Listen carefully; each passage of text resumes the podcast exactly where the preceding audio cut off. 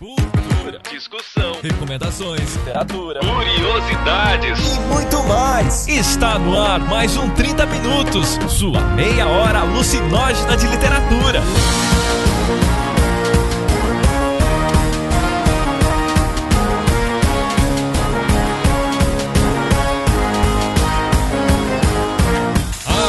Por ele, que acordou de sonhos intranquilos, metamorfoseado em um japonês, Vilton Reis. Eu vi uma sinopse aqui que é um negócio com uma índia que engravidou de uma cobra grande. Essa, Não sei, esse... é o que tá na sinopse. E aquele que lambe o sapo, Jefferson Figueiredo. Tem algumas coisas que são meio padrão de, de, dessa ideia de modernismo. A primeira delas é a, a liberdade de expressão. Tu poder andar de chinelo num teatro, que ainda, na época que nem o Vilton falou, as pessoas ficavam felizes. Não que não ainda fiquem hoje, mas na época era quase, meu Deus, isso é algo sagrado, entendeu?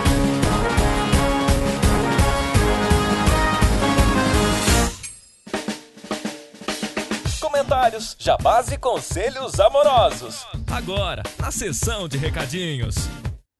E nos nossos recadinhos de hoje nós temos Luiz Weber. Olá pessoal, semana passada eu e o Vilto desaparecemos, quase furamos com nossa promessa de ler os comentários todos aqui. Eu quero dizer que vamos hoje ler os comentários e vamos falar de muitas coisas boas. Vamos falar de desconto para começar, Vilto Reis? Ah, pensei que a gente ia falar de TechPix, mas beleza. Vamos falar de desconto então. Eu vou falar de desconto porque assim, nosso patrocinador, a Rusga Cursos para Escritores, se você nunca fez um curso na Rusga ou até se você quer voltar a fazer cursos na Rusga, né? Você só experimentou ali o curso gratuito, coisa e tal. A Rusga está, Vilto Reis, eu não sei se você sabe ou se falou com o patrão da Rusga aí, a Rusga está com 50 reais de desconto para o seu primeiro curso. Exatamente, Weber. Então, se você quer ganhar né, 50 reais, já que você não vai estar pagando 50 reais para fazer um curso da Rusga, essa é a chance que você estava esperando. Vai estar um link aí no post, onde você vai clicar, vai para uma página onde vai estar tudo explicadinho ali, tem alguns depoimentos de pessoas que já fizeram da Rusga. São depoimentos públicos que estão também no nosso Facebook, então totalmente verossímeis. E aí tem o código do cupom para você obter 50 reais de desconto no seu primeiro curso da Rusga ou se você quer voltar a fazer algum curso, como o Beber já falou. E olha só, Vilto, junto com isso, a Rusga também está colocando uma nova condição de pagamento em até três vezes no cartão, ou seja, você consegue deduzir ainda mais esse valor nos meses que estão por vir. O curso fica disponível para você completá-lo durante até três meses. Então, olha, se você é que nem o Beber e leva anos para fazer terminar a faculdade, é, o Vilto Reis aí disponibiliza uma opção de você ir consumindo bem devagarzinho ali todo o conteúdo. É isso aí, bebê. O que mais nós temos? Vamos para um feedback sobre o nosso cast de Milton Ratum. Bruleão afirma: Este episódio foi como a volta do 30 Minutos Raiz, que eu nem sabia que estava sentindo falta. É, chegamos, Vilto, chegamos no momento em que o pessoal está dizendo que a gente não era mais como antigamente. Meu Deus, cara, isso é um sucesso ou não? Não, eu, eu sempre tenho medo disso. Bruleão diz: Um autor que os três são apaixonados, obras que podem ser destrinchadas, biografia. Eu lembro muito a época que encontrei o podcast de vocês e tive a belíssima ideia, não, né? De passar um mês maratonando todos os episódios desde o começo. Vocês sempre comentaram tanto do Milton Ratum que há um tempo atrás eu acabei comprando tanto a graphic novel que já li quanto o livro. Eu imagino que ele esteja falando de dois irmãos. Provavelmente, porque tem um cast sobre dois irmãos, né? Então, se alguém quiser ouvir aí, também vai estar no post. Acho que tá na hora de tirar o livro da estante e ver se gosta ou não. Ótimo cast, pessoal. PS, eu amo as vinhetas e o podcast de humor, então estou louco para que vocês consigam dinheiro suficiente para lidar com todos os custos, inclusive dos microfones. é, então. Então, a né? gente precisa aumentar um pouquinho os valores, né? Mas. É, não apenas isso, o cast tá com um ombro legal comigo também para cobrir. É, estou com medo de que precise diminuir a quantidade de 30 minutos por mês, pelo menos por enquanto dá pra segurar as pontas com a grana que entra do patrocinador também. E temos também o comentário do Fernando Serra, que diz o seguinte: tá aí, perdoe minha ignorância, mas eu nem conheci o Ratum. Esse episódio me lembrou, como disse o Bruleão, os primeiros que eu vi de vocês. Gostei bastante da forma como foi, como foi conduzido, mas a coisa mais engraçada e fofa foi a Cecília trocando o M pelo B em alguns momentos onde ela dizia momento. Momento. Cara, eu, eu, acho que assim, eu compartilho talvez a percepção do Fernando e do Bru, porque foi um cast. Lembro muitos casts que a gente fez nos dois primeiros anos, até porque ano passado foi um ano muito estranho pro 30 minutos e a gente tentou dar uma reinvenção inventada e às vezes a gente foi muito longe, não sei se voltou. Enfim, coisas da vida. Você tem que se arriscar. E às vezes você arrisca e erra, mas às vezes você arrisca e acerta. Aí o Fernando escreveu um trecho sobre sexo burocrático. Então, Beber, o trecho é o seguinte: conduziu Ivana pela sala, numa dança rústica, onde seus beijos eram laudas de um processo lidas minuciosamente, procurando o exato parágrafo onde sua mão poderia deslizar paulatinamente sobre a superfície diáfana do seu vestido e alcançar-lhe o seio. Era um avanço lento, haja visto a dificuldade que ambos impuseram sobre aquele encontro tão incomum, mas fazia com que Vilto encontrasse ali seu êxtase processual mais orgástico de todos. É, é sexo narrado a partir do ponto de vista de um advogado. Isso eu ah, achei Ai, ai, ai, bem Beber, pontual. Tantos advogados aí que ouvem a gente. é- êxtase processual, exato parágrafo, processo lido minuciosamente perfeito. É, me- metáforas que só um advogado conseguiria introduzir no sexo. é, eu gosto que o Fernando encerra dizendo que ele não deveria ouvir a gente tomando conhaque. Eu discordo. Eu vou além, né? Eu- sempre que eu vejo diáfono, diáfana em algum texto, cara, eu já fico um pé atrás, velho. Ou o cara. Por quê? Porque é um adjetivo muito arcaico, cara. E daí, enfim, já acho que o cara. Mas é sexo burocrático. É, enfim, ele tá com a escrita muito burocrática, é hora de dar um F5 aí na escrita e é a vida que segue. Ivandro Vandro Menezes. Olá, gostei do episódio. Conheço dois irmãos apenas, mas tenho interesse em voltar para a prosa do Ratum em algum momento. Sobre a trilogia, Vilto, fique tranquilo que lerá a segunda parte ainda em 2008, pois a Cia das Letras está programando seu lançamento, pois foi escrita como o primeiro livro. Era um só. Ou seja, tal qual a trilogia do Senhor dos Anéis, ele era um livro só e a editora picotou. É, o interessante disso é que daí o, o- cada livro da trilogia ficou no padrão Ratum, né? Que é tipo livro de 100, cento e poucas páginas. Mas ok, achei engraçado isso, eu não sabia mesmo. Obrigado pela informação, Ivan. A Cecília usou um diminutivo infame, não maldoso, com o meu estado, a Paraíba. E aí fiquei pensando em sugerir um episódio com a literatura paraibana, que é de poetas e bons prosadores, vi de Maria Valéria Rezende, Roberto Menezes, Thiago Germão, Débora Ferraz, Lau Siqueira, Bruno Ribeiro, Débora Gilboteu, Roberto Dessa, WJ Solha, Geraldo Maciel, Dora Limeira, etc. Eu, eu achei sensacional que o Ivandro Menezes conhece mais escritores do seu estado do que eu, sendo que, sei lá, acho que Santa Catarina é o dobro da Paraíba, sabe? E Santa Catarina já é um estado pequeno. Olha, eu não tenho informações geográficas sobre isso, então só queria dizer que é o Beber que tá dizendo, tá? Acho que seria interessante traçar uma espécie de mapa da literatura em cada estado, não acham? Sim, eu, eu acho. Um desafio fascinante que serviria para mostrar como salientou nossa deusa alérgica e asmática, Cecília Garcia Marcon, que é a literatura fora do eixinho Rio-São Paulo. Eixinho Rio São Paulo foi o melhor de tudo na mensagem, né? Mas tudo bem. Eu, eu acho sensacional que, que esse comentário surge justamente quando já fizemos o cast de Milton Rato. Então, tipo, falta um pontapé pra se encaminhar pra fugir realmente do eixinho Rio São Paulo. Quanto ao sexo burocrático é delicioso. Então, o sexo é delicioso. Quer selvagem, quer burocrático, seja literário, seja literal, cheiro, processo. É, gosto não se discute, né? Se lamenta, mas tudo bem. Nossa. E o próximo comentário que a gente tem aqui é da Nicole Aires, que disse que a sua primeira leitura de Ratum foi Órfãos do Eldorado, que foi adaptado para o cinema com o maravilhoso Daniel de Oliveira. Depois ela leu Dois Irmãos, que foi adaptado como série da Globo, e recomenda bastante as duas leituras. Ela gosta das descrições da Amazônia, dos conflitos dos personagens e do ambiente onírico das histórias, em especial na busca do personagem por uma mulher misteriosa em Órfãos do Eldorado. No cinema fizeram algumas modificações de enredo, mas ficou bom. A adaptação de Dois Irmãos não foi tão boa no começo, ficou um pouco confusa para quem não leu o livro por causa das passagens de tempo, mas o final foi arrebatador. Olha só, eu não assisti nenhuma das adaptações, tá? Eu, eu acho que é bem legal assim fazer isso, sabe? Ler o livro, assistir os filmes, ler HQ. Eu acho que vai acrescentando camadas, né? Eu lembro que na época da adaptação da Globo eu gravei um videozinho do, do Dois Irmãos que eu comprei, onde eu arrancava aquela capa, aquela capa de, da série da Globo e, e ficava só com a capa original, que eles colocaram uma, uma capa de plástico por cima. A Nicole termina mandando beijos e queijos. E por fim, Uvas Passos, que sinceramente, Vilto, eu cliquei no nome dessa pessoa e percebi que esse é o único comentário que ela já deixou em toda a internet, então eu suspeito que seja o Milton Ratum disfarçado. E Milton Ratum diz: Gente, a trilogia já está escrita, vai sair um por ano, acredito. E um emoji pensador, o que prova que Milton Ratum escuta o 30 minutos e usa emojis. Muito obrigado, uvas, pessoas, fecha aspas.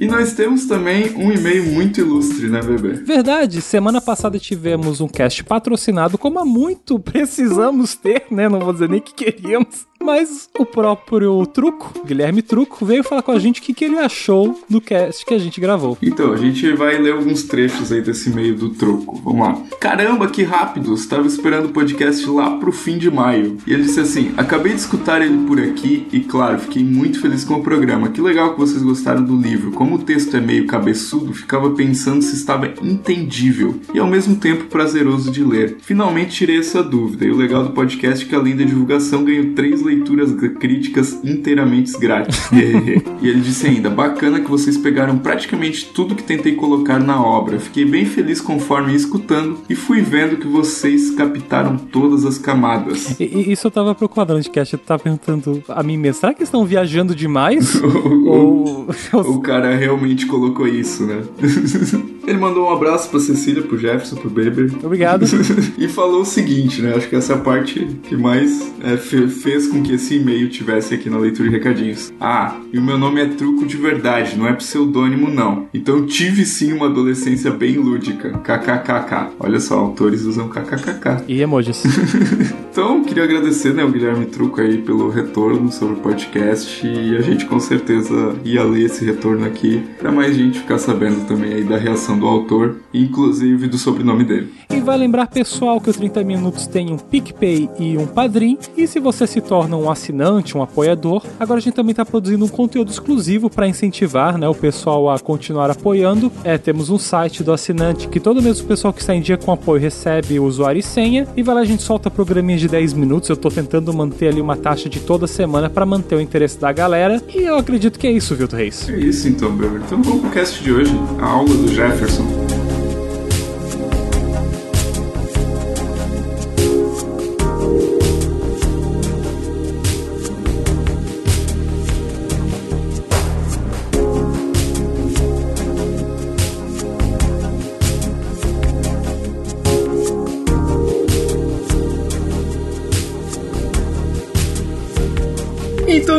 Podcast de hoje, nós vamos falar sobre Semana de Arte Moderna de 1922. Meu Deus, Jefferson, por que estamos falando disso? Porque a Cecília colocou na pauta e na hora de gravar faltou luz na casa dela. Basicamente por causa disso. Não é culpa da Cecília, falta luz. Eu acho, sei lá, né? Cecília, Campinas. A gente nunca sabe o poder da Cecília até onde os, os braços do poder dela alcançam. Tá. Mas vamos falar sobre Semana de Arte Moderna. E, e eu já quero começar fazer, falando uma coisa. Se alguém me colocar nos, nos comentários que o que a Semana de Arte Moderna é um movimento, eu, eu vou comprar várias passagens e vou cometer vários homicídios, porque Semana de Arte Moderna não é um movimento, tá, gente? Vamos começar. Ah, mas a minha professora da escola falou isso. Os professores mentem pra caralho pra gente na escola. Eles dizem que a vida é melhor depois da escola, e é mentira, então lembrem disso. Mas, Vilton, tu sabe explicar o que é Semana de Arte Moderna, sim ou não? Não, não. Não, não. Que, pra ser bem sincero, não. Ah, sim, tá. Quais são as tuas lembranças quando vem Semana de Arte Moderna? Só antes de começar. Abra o coração pra, pra todo mundo. Alguma coisa com Oswald de Andrade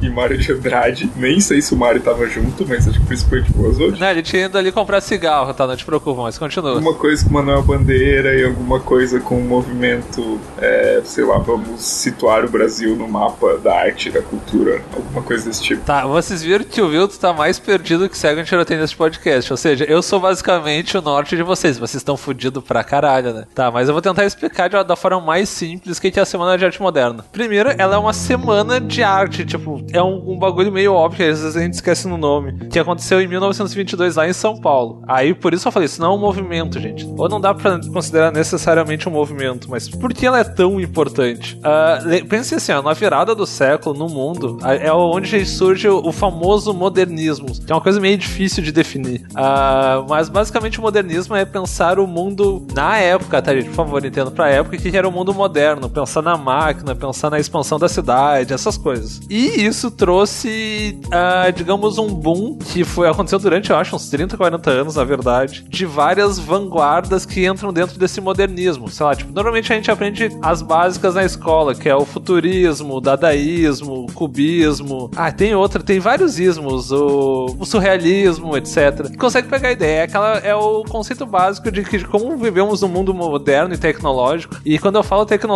gente. Eu não tô falando tecnologia celular, podcast. Graças a Deus eu tinha podcast naquela época. Imagina as merdas que ia sair. Mas pensem assim em tecnologia pra 1900, 1890. Só que tem uma coisa muito engraçada, porque isso é um movimento basicamente bem europeu. Porque se, se quando a gente fala, sei lá, tipo, dadaísmo, dadaísmo é suíço. Aí a gente pensa futurismo italiano, a gente pensa, sei lá, surrealismo francês. E todos esses movimentos começaram, sabe, tipo, década de 1890, 1900, 1910. Ah, mas aqui no Brasil a Semana de Arte Moderna foi em 22. E aí a gente chega no dan dan dan dan. Por que isso? Porque o Brasil Tinha um pequeno delay aí. é, vocês veem que o Brasil, ele tenta fazer aquele, a mesma coisa daquele meme, assim, copia, mas não faz igual, assim, e vai lá e faz basicamente a mesma coisa. Mas o que que, que que era a ideia da Semana de Arte Moderna? A gente tinha duas pessoas, assim, considerados cabeça, que não, eles não eram irmãos, tá, gente? Que é o Oswald de Andrade e o Mário de Andrade. Acho muito engraçado que todo mundo acha que eles eram irmãos, eles não eram, eles só eram puta ricos. Tipo, Eu, eu também achava que eles eram irmãos, cara. ó, quebramos com mais um mito da Semana de Arte Moderna, eles não eram irmãos. Isso que eu sempre morei na rua, Mário de Andrade. Olha só.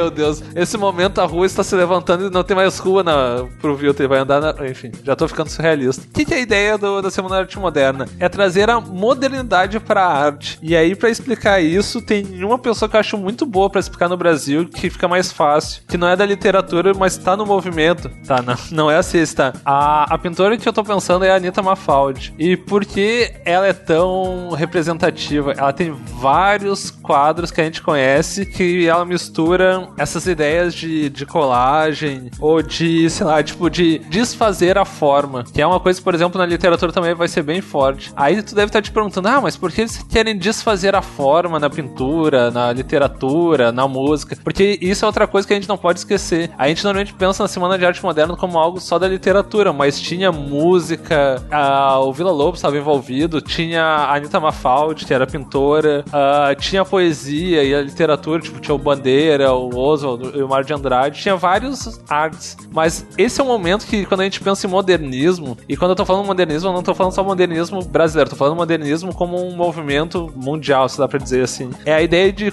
desconstruir a realidade. O que pra nós pode parecer até meio estranho, mas lembrem que a gente tá num momento em que o pessoal começa a tirar fotografia de uma forma maciça. Maciça não que nem hoje, tipo, vou tirar uma selfie, mas tu consegue apreender a realidade. Tipo, aquele é o momento que, tu, que a gente tem o carro, a gente. As cidades tipo São Paulo sendo 100% eletrificadas com energia elétrica. Ou seja, aquilo era a modernidade, aquilo era o futuro. Tanto que tem um movimento chamado futurismo. Então, naquele momento a gente pensava, enquanto humanidade, que tudo vai dar certo por causa da máquina, entendeu? A ideia de máquina, a ideia de progresso está muito forte. Então a gente tinha uma certa ilusão de que a gente tinha conquistado a realidade. E aí, qual é a forma de a gente avançar na arte quando a gente acha que conquistou tudo? É desconstruir ela. E aí que a gente chega no modernismo. Só que aí é engraçado que no Brasil isso já chegou com uns 20 anos atrasado. Por exemplo, se a gente pensar na Argentina, o modernismo, a Argentina ele começa em 1900. E no Uruguai também é 1900 e pouco. E no Brasil começou a Semana de Arte Moderna, começou só em 1922. Mas tem outro bagulho que eu acho muito engraçado, e é uma coisa que eu só pensei na faculdade, que é o seguinte: quando a gente vai estudar aquelas escolas literárias, aí a gente tem lá o parnasianismo, o simbolismo, e aí a gente tem o pré-modernismo. Aí as pessoas ficam se perguntando, ah, mas por que pré-modernismo? O que, que eles faziam que era um pré? Não era nada, na verdade foi só um cara que quando foi escrever um livro de história da literatura brasileira, ele não sabia muito bem como classificar aquelas pessoas que eram várias coisas cada um. Ah, onde que isso aqui é pré dessa coisa que vem depois que eu acho importante era isso. Resumindo, ele tava lá botando os post-it, assim, né?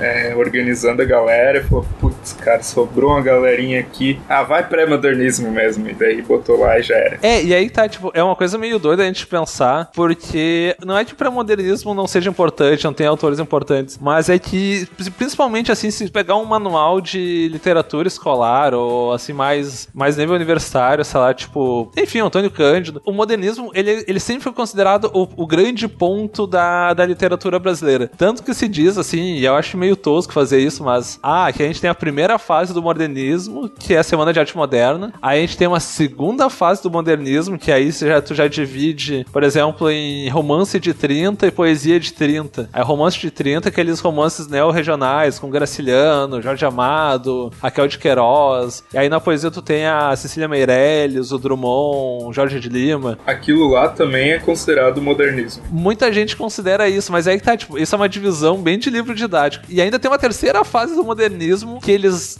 meio que socam assim numa categoria muito nada a ver. A Clarice, o Guimarães Rosa e o João, o João Cabral de Melo Neto. Isso é o cara que realmente ele não sabe como fechar aquela coisa do livro. Ah, mas põe esses três filhos da puta aí junto e é isso aí. Puta, sobrou esses ainda, é. né? Foi isso que o cara pensou. É, mas aí que tá, tipo, é que se pensa muito na influência dessa semana de arte moderna. E tipo, pra vocês verem como é uma coisa que ela é muito central no, na ideia que a gente tem de literatura, principalmente literatura brasileira. E outra coisa, assim, que é uma. que pra quem acho que não estuda literatura, ou nunca entrou no curso de letras, é, é meio tosco pensar, mas é muito forte. É a ideia de que toda a visão que a gente teve durante muito tempo sobre o Machado, sobre o José de Alencar, vem dessas pessoas. Como assim? O Oswald de Andrade, principalmente, e o Mário de Andrade, nem tanto, eles criaram os. Não os movimentos, mas os, as revistas antropofágicas, a gente vai falar depois, a revista Pau Brasil. E eles também deram muito da leitura que a gente teria depois, a, a, tipo, até os anos 80, de dos grandes nomes da literatura brasileira, colocando nomes e rebaixando nomes. Por exemplo, se o José de Alencar hoje ainda é considerado um grande autor, é porque eles preferiam muito José de Alencar, por, pela essa ideia de nação, que a gente vai explicar depois, e de tentar construir uma nação do que o Machado, por exemplo. É meio doido a gente pensar isso hoje, mas a visão que a gente ainda tem muito sobre o José de Alencar vem de um movimento que tem quase 100 anos. Tem uma coisa, Jefferson, que eu acho que é bem importante até para as pessoas continuarem ouvindo esse programa especificamente, que é o, o quanto isso importa, né? Qual que é a importância da Semana da Arte Moderna de 22 para hoje, quase 100 anos depois, em 2018, ou talvez em 2022, não sei em que ano que o ouvinte está ouvindo isso aqui. Tá, olha só, pelo menos se tem duas, tem duas respostas bem importantes. Uma delas é porque, querendo ou não, ela influenciou a literatura do que veio depois, e não só a literatura, a arte como um todo. A gente vai fazer, não sei quando, sei que um dia a gente programou para fazer isso um podcast sobre a Tropicália. E a Tropicália vai tentar retomar muito das ideias do que já estavam lá na Semana de Arte Moderna. Ou seja, o Oswald de Andrade, que era uma figura muito forte durante esse movimento da Semana de Arte Moderna e os anos que se passaram, ele, ele ficou um tempo meio embaixo e quando vem esse grupo do Caetano, do Gil, ele, ele meio que vira um modelo de novo. Ou seja, ele continuou influenciando pessoas que a gente conhece hoje, Caetano, Gil, Tom Zé, etc. Ou seja, o movimento Tropicália. E por outro lado, por exemplo, quando a gente fala de literatura brasileira, o grande crítico que a gente fala é o Antônio Cândido. O Antônio Cândido, apesar de ele ter morrido bem velhinho, ele não, ele não participou da Semana de Arte Moderna, mas ele era muito ligado, se não estou enganado, ao Mário de Andrade. E toda a construção acadêmica dele, como grande crítico da literatura brasileira, foi centralizar a literatura aonde? Antes da Semana de Arte Moderna e depois da Semana da Arte Moderna. Pode parecer meio estranho e meio engraçado pra gente pensar isso hoje, mas. É tipo antes de Cristo e depois de Cristo. É, mas é, é um antes de Cristo e depois de Cristo. Não é antes do Machado, que é o nome que a gente normalmente considera mais importante, ou antes da Clarice depois da Clarice. É antes da Semana de Arte Moderna, que é um movimento que aconteceu em uma cidade. Esse não é um momento bairrista, mas é um fato. É, aconteceu numa cidade, num grupo muito fechado, é um grupo ultra elitista e de elite. Mas que, de certa forma, pelo menos durante 50 anos ditou o que deveria ser considerado ou não arte, literatura. E é meio doido a gente pensar nisso. E, então é muito importante a gente entender hoje que existe uma literatura não só no que a, a gente produziu, porque, por exemplo, mesmo que o cara estivesse na Amazônia, existia essa pressão porque existia uma semana de arte moderna. O Brasil tinha Brasil, entenda São Paulo, mas a grande crítica ficava no Rio São Paulo. Eles tinham dado esse passo e colocado o Brasil na modernidade literária, na modernidade da arte. E é meio doido, entendeu? Pensar que existe um antes e depois. Por mais que isso seja bem discutível, a forma que a gente aprende literatura, por exemplo, na escola, é ainda muito baseada na, na, na numa centralidade da Semana de Arte Moderna, que não é algo tão grandioso, ao contrário do que muita gente acha, mas ao mesmo tempo a escola dá muita atenção para isso. Os vestibular, a maioria dos vestibulares ainda dá muita atenção a isso. Teve uma curiosidade que eu li por aí nas internets da vida que eu achei interessante, é que aconteceu uma apresentação musical do Villa Lobos, né, durante a Semana de Arte Moderna, e ele entrou no palco calçando um pé num sapato e outro no chinelo. E o público vaiou porque considerou aquela uma atitude futurista e desrespeitosa. Depois foi esclarecido que o cara só tava com um calo no pé e por isso ele entrou assim. É, na, na verdade essa história é meio. Ninguém sabe até hoje se é lenda ou não, mas eu achei legal, cara, achei legal. É, é, parece que é a cara do Brasil, assim, um pouco, sabe? Aproveitar o gancho do Brasil, assim, algumas coisas que a gente tem que pensar quando a gente pensa de Semana de Arte Moderna. Como a gente fala, o Vilto contou a história do Vila Lobos e do chinelo, tem algumas coisas que são meio padrão de, de, dessa ideia de modernismo. A primeira delas é a, a liberdade de expressão. Por exemplo, tu poder andar de chinelo num teatro. Que ainda, na época que nem o Vildo falou, as pessoas ficavam ofendidas. Não que não ainda fiquem hoje, mas na época era quase, "Ah, meu Deus, isso é algo sagrado, entendeu? E aí vem a outra coisa que vem junto dessa ideia de liberdade de expressão, que é incorporar o cotidiano. Quem conseguiu isso principalmente, eu acho, dos, dos escritores foi o Manuel Bandeira, que não era bem um modernista, assim, apesar de ele ter, terem lido Os Sapos, que é o- um dos poemas dele. Ele não foi, ele deu WO, porque ele tava doente pra variar. Mas também o Mário de Andrade incorporou muito essa ideia do incorporar o cotidiano e a linguagem do,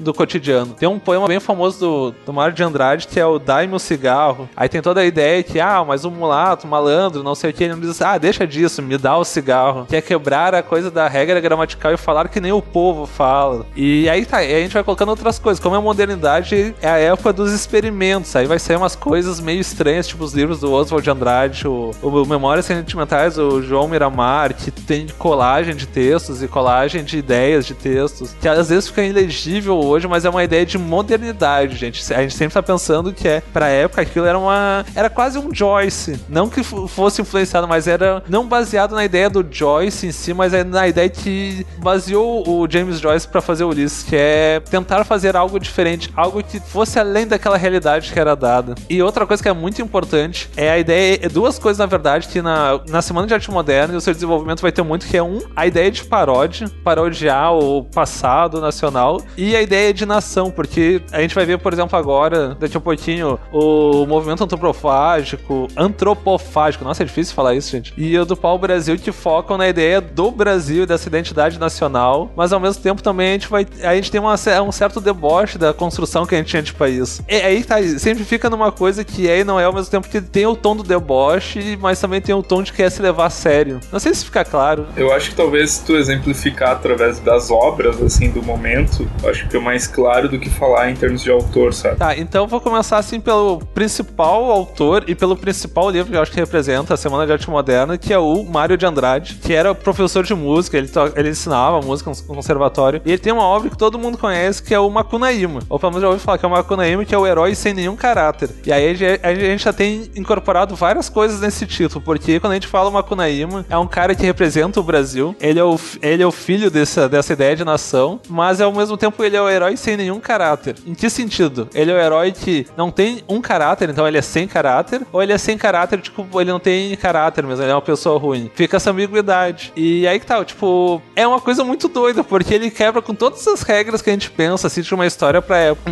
E tem um filme muito legal, inclusive, com o Grande Otelo, que eu acho que todo mundo deveria ver uma vez na vida, porque o Grande Otelo era muito foda, cara. E ele, cara, enfim, era um cara foda pra caralho. Aquele é o filme mais surrealista da filmografia brasileira. Cara, é, sen- é genial aquele filme, cara. É muito melhor que o livro. Não é que o livro seja ruim, mas é que aquele filme é top. É show, assim, tipo. E aí tá, tem toda a ideia do modernismo representado no Macunaíma e na busca de que ele vai se transformando fisicamente durante a história, mas também que ele representa o brasileiro. A ideia de qual é o caráter do Macunaíma, que é o brasileiro. E, por exemplo, o fato que tu vai lendo as páginas do Macunaíma e às vezes ele simplesmente vai andando. Ele tá em São Paulo e ele, ele dá dois passos, ele tá na Amazônia, mas também ele vem no sul. E tipo, como assim? Isso é muito surreal. Mas porque é uma história surreal. Mas ao mesmo tempo, tu tem toda a ideia de recuperar uma identidade nacional, uma mitologia nacional. O Macunaíma traz dentro dele incorporado. Por mais que seja por um homem europeu, e aí é uma coisa que a gente pode criticar muito a Semana de Arte Moderna, ah, ele tenta recuperar um-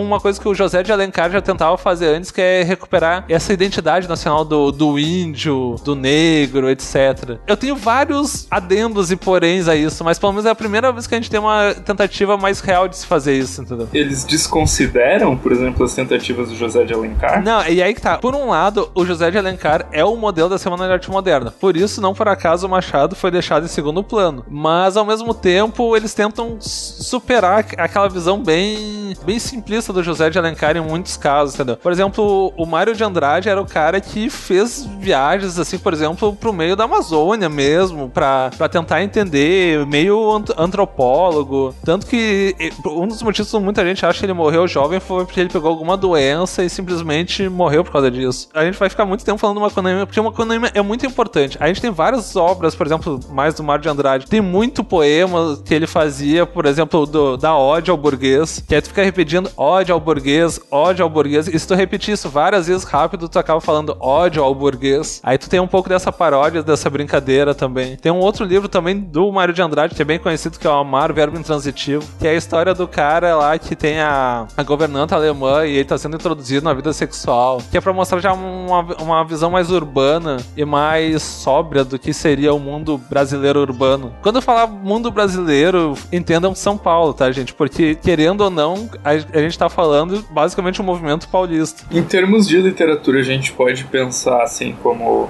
é também uma tentativa de representar o urbano, apesar que depois vem o romance regional. Né? Não, é, tem um contraste. É que aí tá. Tem uma coisa que a gente tem que pensar que é o seguinte: é a primeira vez que a gente tenta representar um urbano moderno. Moderno no sentido, por exemplo, o Machado já descrevia o urbano, mas o, o Rio de Janeiro do Machado, era, quando ele morreu, por exemplo, em 1908, se eu não estou enganado, era muito diferente do, do Rio de Janeiro de São Paulo e de 1922. O Brasil se urbanizou muito e muito rápido naquele momento. Quando o Machado estava vivo ainda, energia elétrica nas ruas era algo que quase não existia, gente. E naquele momento da Semana de Arte Moderna, tipo, isso são o quê? 14 anos? Era algo já, tipo, que boa parte da, das grandes cidades, tipo São Paulo, já tinham dado um grande avanço nesse ponto. Ou seja, a ideia dos carros estava se massificando. Então, o mundo urbano que a gente tem é um mundo urbano muito mais próximo do nosso, entendeu? Não que, por exemplo, não tivesse já romances urbanos, sei lá, tipo, o Memórias dos Sargentos de Milícias, ou Machado, ou o próprio José de Alencar. Mas o mundo urbano deles é muito distante do nosso. E o mundo urbano descrito, por exemplo, pelo Oswald de Andrade, pelo Mário de Andrade, ah, pelo Manuel Bandeira, ele é muito mais próximo do nosso. Mesmo sendo um mundo de 100 anos atrás. Porque ali tem, a gente tem o, o gap real, assim, a, a, mudança de, de um mundo com máquinas.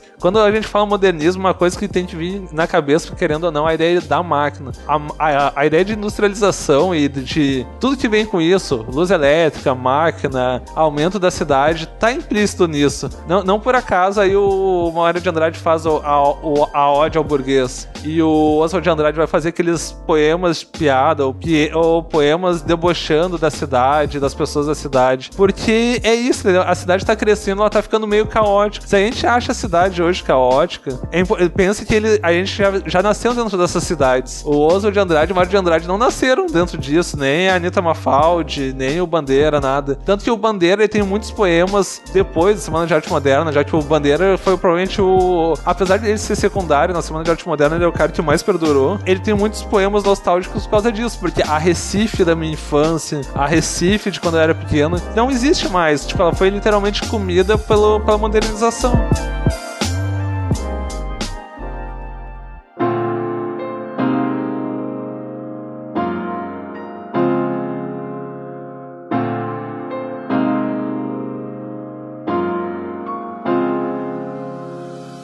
Tá, Jefferson, tu falou bastante do Mário de Andrade, mas a gente quer saber do irmão. Ops, não é irmão dele, né? Mas fala um pouco do Oswald de Andrade também. O Oswald, se a gente tinha, digamos assim, o cara mais prolífico no, no Mário de Andrade, o Oswald era o cara da ideia, assim, ele era provavelmente o carro-chefe do que da Semana de Arte Moderna. Tanto que ele tá na, na frente da ideia do, por exemplo, do Pau Brasil, do Manifesto Pau Brasil e do Manifesto Antropofágico. Ele retoma muito essas ideias de juntar o novo com o velho, ou seja, o moderno moderno e o arcaico. A ideia da, da ironia, ele era um cara muito irônico, no bom sentido e no mau sentido que isso pode ter, porque isso às vezes ferrou ele muito. Ele é o cara que fez os maiores experimentos. Aí tu, como assim? Tipo, o Macunaíma não é experimento lá do Mário de Andrade. O Oswald de Andrade, ele simplesmente pegava assim, assim, ó, eu tenho uma regra, não tem regras. E aí ele fez, por exemplo, coisas que nem a Memórias Sentimentais do João Miramar, que é um livro hoje que a maioria das pessoas, quando tenta ler, simplesmente não consegue entender, porque ele é tão picotado, ele, sei lá, tipo, ele recorta vários vários textos que é meio difícil de tu realmente entender qual é a ideia dele. É muito ideia intelectual moderna. Tem um outro, assim, que é pior ainda nesse sentido, que é o Serafim Ponta Grande. Ele tenta misturar todas essas ideias de Brasil, de ironia, de modernidade, de recortar texto, misturar o novo com o antigo, a ideia do popular. Só que aí tá, tipo, é uma coisa que fica tão doida, tão doida, tão doida, que tu olha pra uma Macunaíma, tipo, ah, Macunaíma é café da manhã, entendeu? E aí,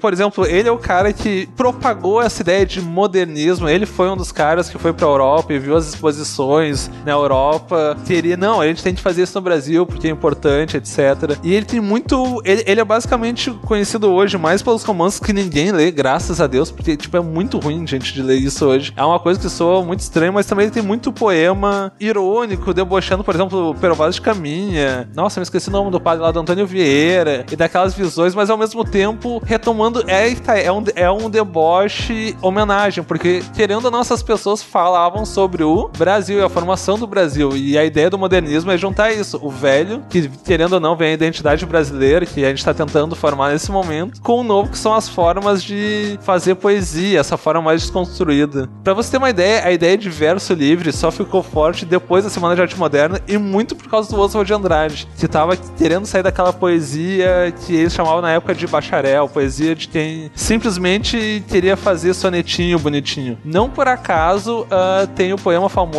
do, do Manuel Bandeira, que foi lido na Semana de Arte Moderna, que é os sapos, tá? Enfunando os papos, cantam os sapos, blá blá blá. E não, a gente não vai falar do Manuel Bandeira aqui por um motivo, pelo menos eu não quero falar. Não sei se o Wilson quer falar. Acho que ele merece um cast só pra ele. É, eu acho que ele merece um cast só pra ele. Não é só porque ele é meu poeta preferido, mas é porque o Manuel Bandeira ele meio que entrou assim de gaiato, entendeu? Ele nunca foi um cara realmente ligado com a ideia de modernismo. Ele gostava, mas ele gostava tipo, ah, legal, mandei o poeminha, mas fico em casa por garantia, entendeu? Qualquer coisa, se, der, se essa porra der merda, eu tô em casa e eu digo que roubaram meu poema e é isso aí. Mas tem um outro cara que eu queria falar para terminar, que é um cara que normalmente a gente não fala muito, que é o Raul Bop, cara. E ele é um cara assim muito engraçado, que ele era gaúcho, mas ele tipo ele era de origem alemã e ele foi para São Paulo. Ele era um cara que viajou muito para Amazônia e ele tem um livro que é bem famoso que é o Cobra Norato, que ele é, é uma versão hardcore, se a gente pode dizer isso do do Macunaíma, que é um poema falando sobre a Amazônia, sobre os mitos da Amazônia e sobre a, a Cobra Norato.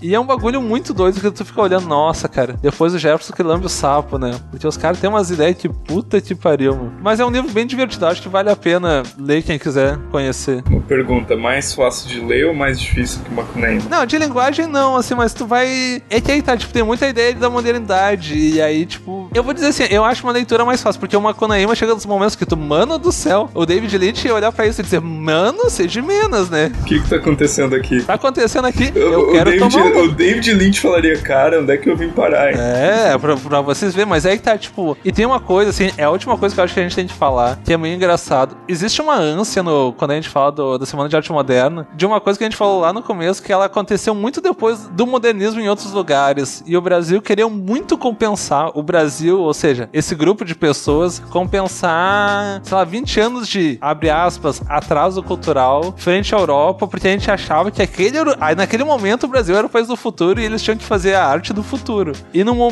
num período muito curto, assim, que é uns 7, 8 anos, essa ideia meio que se esgotou. Tanto que chega em 1930, quase ninguém mais dá bola pra isso. E só depois, aí a gente tem o romance de 30, que já é, digamos, não por acaso é uma coisa mais neorrealista. Aí a gente tem a poesia de 30, que não é nada moderna nesse ponto. Ela é moderna por um lado, por exemplo, a Cecília Meirelles, o Drummond tal, eles já vão escrever em versos livres, eles vão ter uma ideia menos clássica de poesia, e o Bandeira também vai continuar uma coisa menos clássica, mas ao mesmo tempo não é uma negação, mas é um tentar voltar a fazer o que era feito antes dessa Semana de Arte Moderna, que foi dada como o norte da literatura.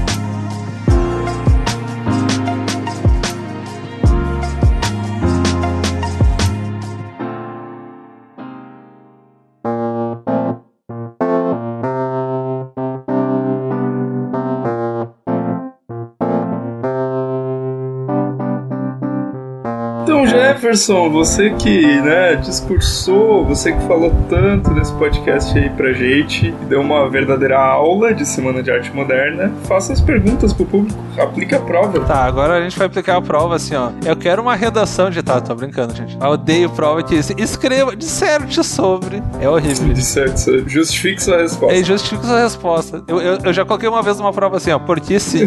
tá, mas eu quero fazer as perguntas do tipo: o que, que você sabe sobre o modernismo? Vocês acham que a aula de modernismo é a aula mais chata da, da escola e por que sim? Deixa aí nos comentários, pergunta se gostou do cast. Eu tenho uma pergunta. Alguém já leu Cobra Norato? Se leu, indica pra eu ler? Ó, falou em bagulho bizarro, o Vilto. O Vilto já ficou oriçado, né? Golfinho tipo sexo, essas coisas assim, é tudo com o Vilto, vocês estão vendo, né? Eu vi uma sinopse aqui que é um negócio com uma índia que engravidou de uma cobra grande. Essa, Isso aí esse- é o que tá na sinopse. É, Essa sinopse foi feita por um cara muito sem vergonha, cara. Cobra grande pode. Enfim, cara. É isso aí, gente. O podcast acabou depois da, da Cobra Grande. Viu? Não dá pra gravar podcast sem a Cecília, porque já estão falando Cobra Grande no fim do podcast. É isso aí, gente. Abração pra todo mundo.